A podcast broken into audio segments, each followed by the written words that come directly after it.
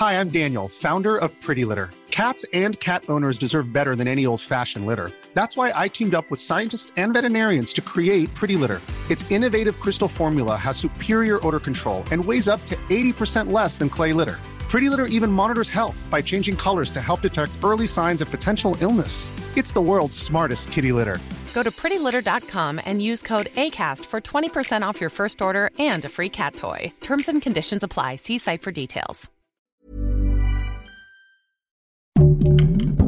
Heraldo Podcast, un lugar para tus oídos. El mundo entero está de luto con la muerte de la reina Isabel II. Te contamos algunas curiosidades de su legado. Esto es Primera Plana de El Heraldo de México. Este jueves, el mundo perdió a uno de los personajes más icónicos y emblemáticos de la historia reciente. La reina Isabel II murió a los 96 años tras 70 años en el trono del Reino Unido. Ahora su hijo mayor, Carlos, ex príncipe de Gales, será el nuevo monarca bajo el nombre Carlos III. Sobra decir que la reina Isabel marcó época en la historia mundial, ¿no? Llegó a ser la mandamás de su país en febrero de 1952, cuando solo tenía 25 añitos, luego de que su papá, el rey Jorge VI, murió. Fue coronada en junio de 1953 y aquella ceremonia en la abadía de Westminster fue la primera coronación televisada en toda la historia para más de 27 millones de espectadores a nivel mundial. Pero no solo fue un ícono de la política global, sino una gran figura de la moda. La reina Isabel era discreta en su vestir, pero a pesar de ello usaba colores pastel vibrantes, que combinaba perfectamente con sombreros, pañuelos y, claro, joyas que lucía en collares y aretes,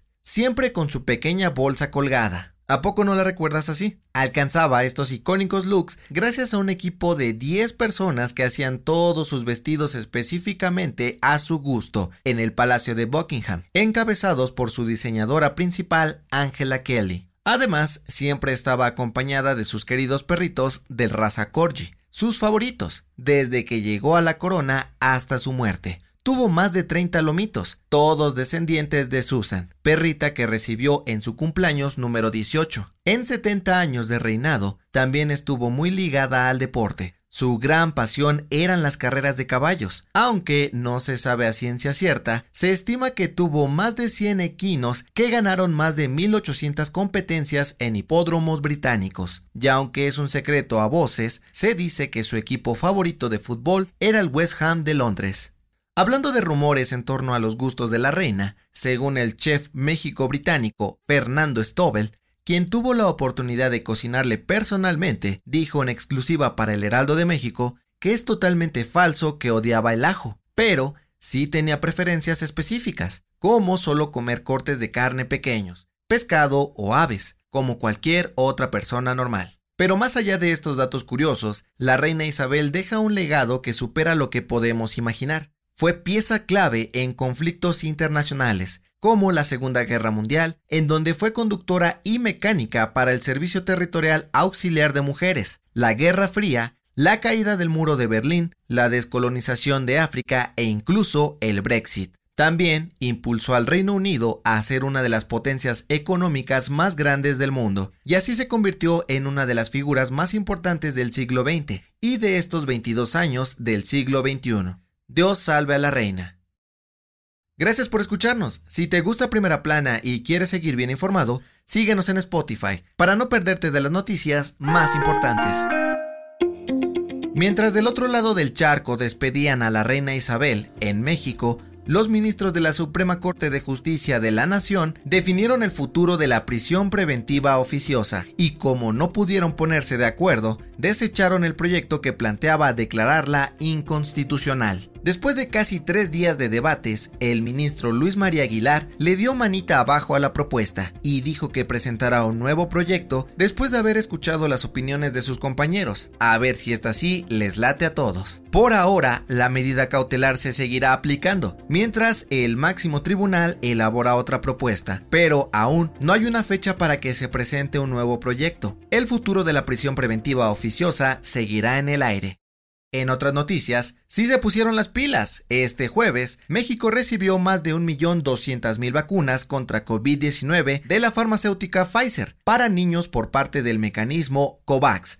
Esto luego del reclamo de AMLO hace unas semanas. La ONU aún tiene pendiente enviar más de 9 millones de biológicos al país. En noticias internacionales, los presidentes de Rusia y China, Vladimir Putin y Xi Jinping, se reunirán la próxima semana en Uzbekistán para hablar sobre la cooperación económica entre ambos países y la guerra que se vive en Ucrania. El equipo del mandatario asiático dijo que esta charla no tiene fines estratégicos o para formar alianzas. ¿Será? Y en los deportes, estreno europeo. Santiago El Chaquito Jiménez anotó dos goles con el Feyenoord de Países Bajos en su primer partido de la Europa League. Sin embargo, el equipo del Bebote terminó cayendo 4 por 2 ante la Lazio de Italia. El dato que cambiará tu día. Sin lugar a dudas, leer en el baño puede ser uno de los grandes placeres cotidianos de la vida, ya sea una revista, un libro o incluso el celular. Muchos aprovechan este momento de paz y soledad para ponerse al día o enterarse de cosas nuevas, pero según expertos, este podría no ser tan buen hábito. Sí, de acuerdo con un estudio de la Universidad de Ohio, pasar más del tiempo estrictamente necesario sentado en el baño puede traer consecuencias graves a tu salud, como la posibilidad de tener hemorroides o incluso afectar la circulación de sangre en las piernas, lo cual puede provocar trombosis en algunos casos. Pero eso no es todo. Y es que entre más tiempo pasamos sentados en el famoso trono, estamos expuestos a una gran cantidad de bacterias que pueden entrar fácilmente a nuestro sistema o quedarse en el papel de libros, revistas o incluso tu celular. Mejor piénsalo dos veces. Ese último mensaje o el siguiente capítulo de tu libro puede esperar. Yo soy José Mata y nos escuchamos en la próxima. Esto fue Primera Plana, un podcast de El Heraldo de México. Encuentra nuestra Primera Plana en el periódico impreso, página web y ahora en podcast. Síguenos en Instagram y TikTok como El Heraldo Podcast y en Facebook, Twitter y YouTube como El Heraldo de México. Hasta mañana.